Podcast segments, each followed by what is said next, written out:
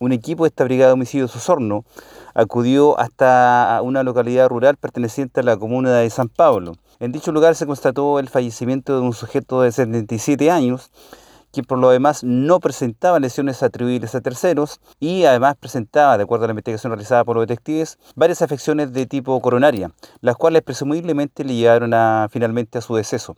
No obstante, se estará atento a la autopsia respectiva, la cual determinará en forma precisa su causa de muerte.